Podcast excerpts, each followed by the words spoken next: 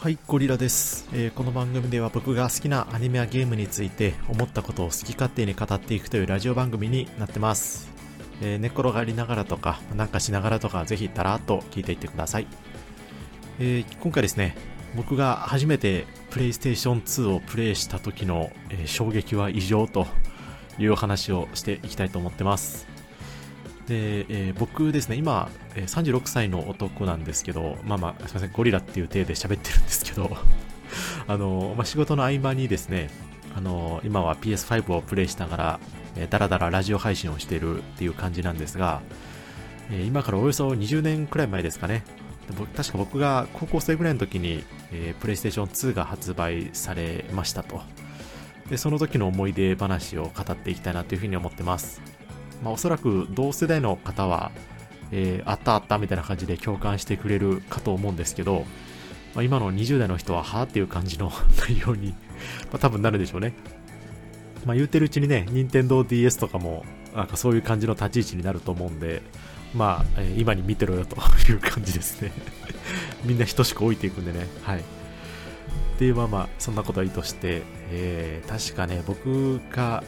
そうそう、高中学ぐらいの時かね、いや、高校ぐらいの時か、えー、PS2 がま発売されたんですけど、えちょっとして、えー、FF10 が発売されたと記憶してまして、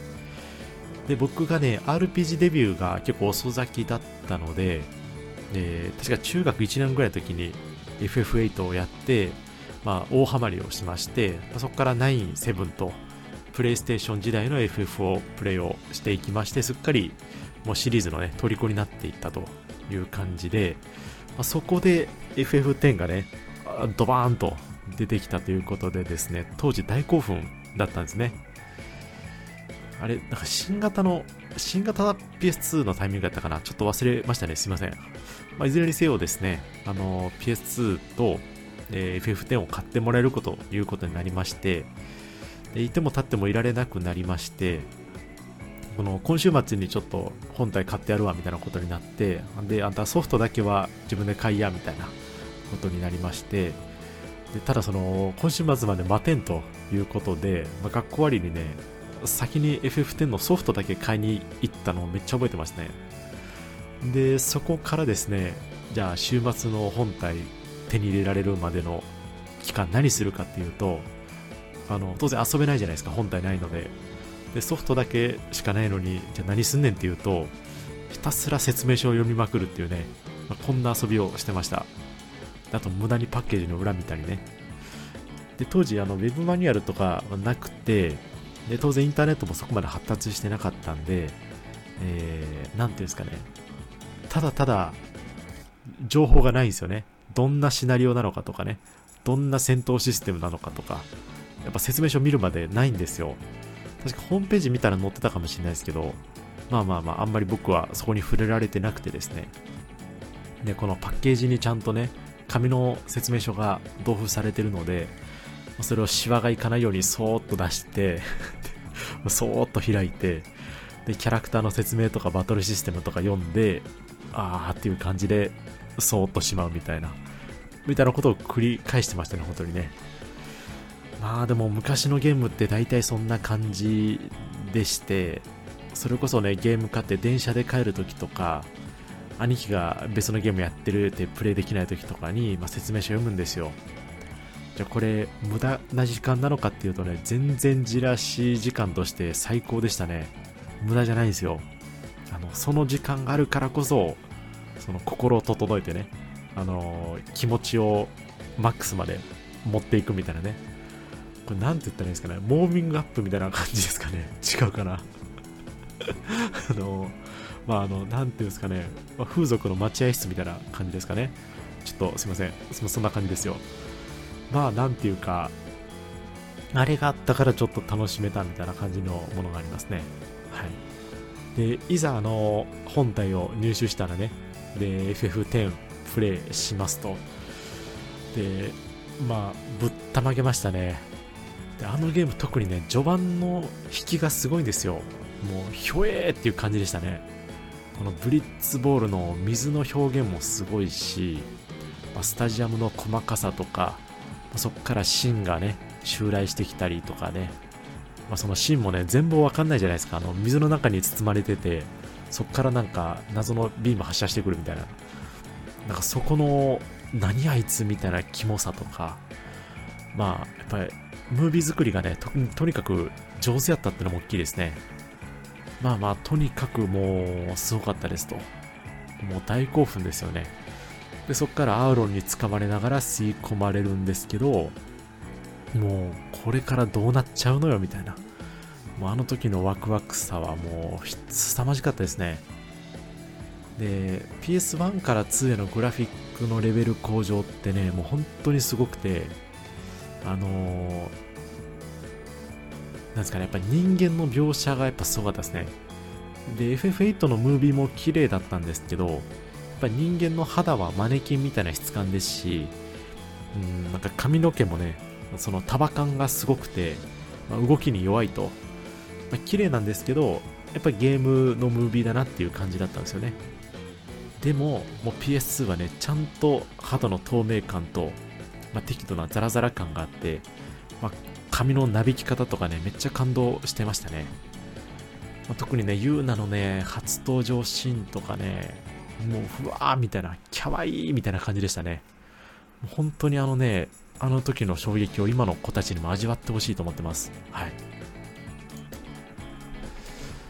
でこの FF だけじゃなくてそのいろんなゲームの続編が、まあ、とにかく PS2 で発売されたんですよね。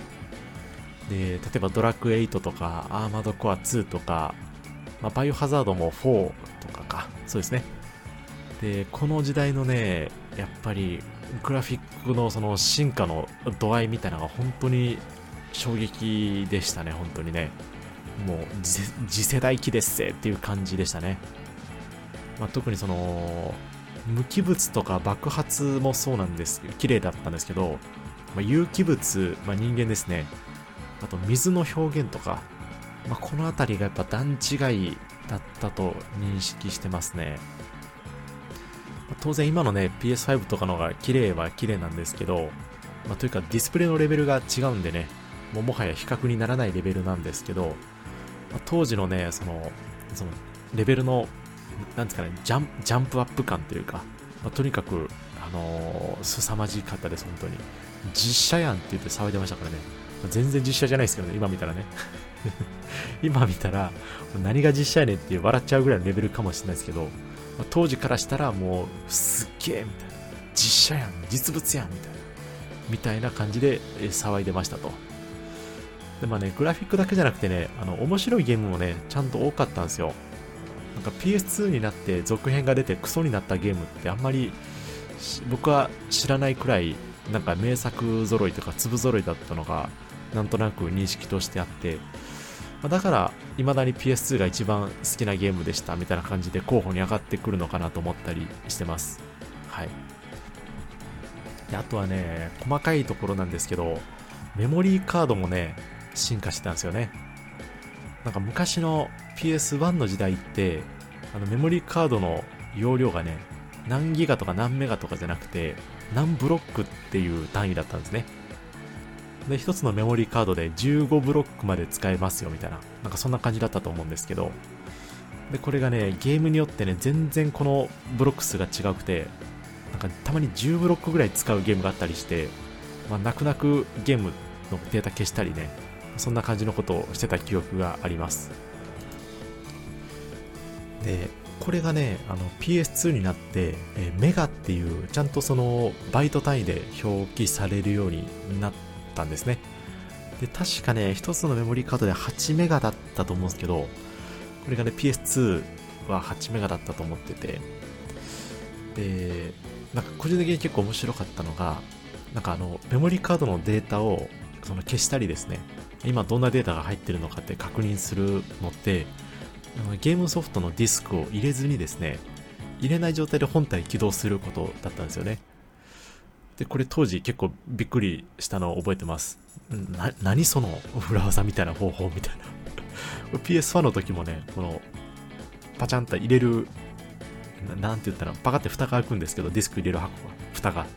でこれ開けた状態で起動するみたいな感じだったと思ってて。これがね、なんか悪いことしてるみたいなんですごい不安になった記憶記憶があるんですけど。で、確かね、ゲームのその PS2 とかもそうなんですけど、なんかこれがどのゲームですみたいな文字とは別で、あの、ちゃんとその、そのゲームの代表キャラクターみたいなのがマスコット的な感じでね、ちょっとそこにいるみたいな。で、そこがキョロキョロ動いてるみたいな感じで、それを消すと、くるくるくるくるって小さくしぼんでいくみたいな謎の演出があったんですけど、なんかあれもちょっとうっすら記憶にありますね。まあね、とにかくその PS2 って、うん、僕の主観ですとやっぱりね、やっぱり PS2 から3へとか、3から4へとか4から5へっていう進化の度合いとは比べ物にならないぐらいね、